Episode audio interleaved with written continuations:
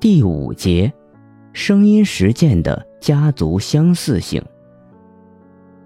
中国的声音实践者对于定义的处理方式，总是忽略其语境和历史谱系，取其精神而使用。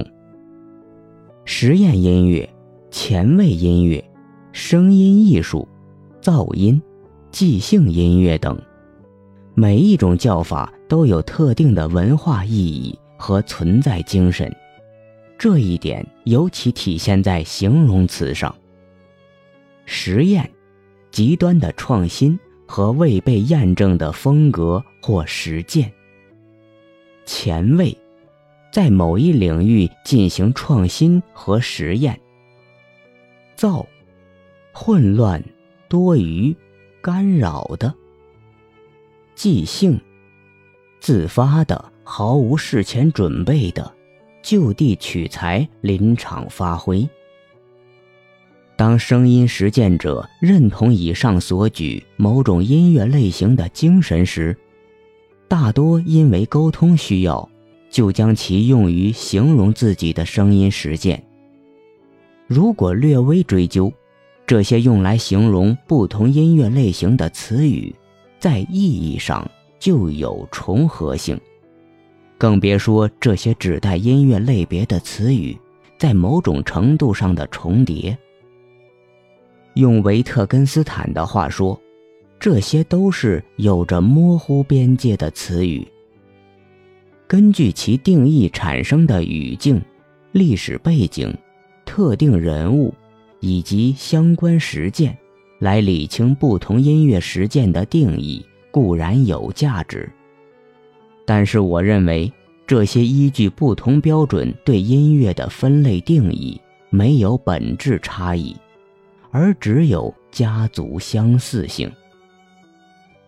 家族相似性是维特根斯坦提出的，用来指出大多数词语在使用中都不具有依据绝对的边界所确定下来的固定意义。他使用了经典的例子“游戏”。我们称很多东西为游戏，同时。并不存在一个定义来严格的告诉我们，什么是游戏，什么不是。不同游戏之间的相似性，就好像一个家庭里各个成员的相似性。父亲和儿子有着相似的鼻子，但是女儿却更像父亲，因为两人有着相似的脸部骨骼框架。有时相似性甚至会比这个例子更加模糊。作为声音实践、实验音乐、即兴音乐、声音艺术、噪音，就有着这样的家族相似性。每一个都是独立的类型，但却又有着某种程度的相似。艺术家或音乐人。每次对自己作品名称的选择，大多都是策略性、配合语境的，为了达到交流和传播目的。这种关于声音艺术以及声音实践中种种类型定义的模糊、踌躇、危机、混乱，并不对本研究造成威胁，相反。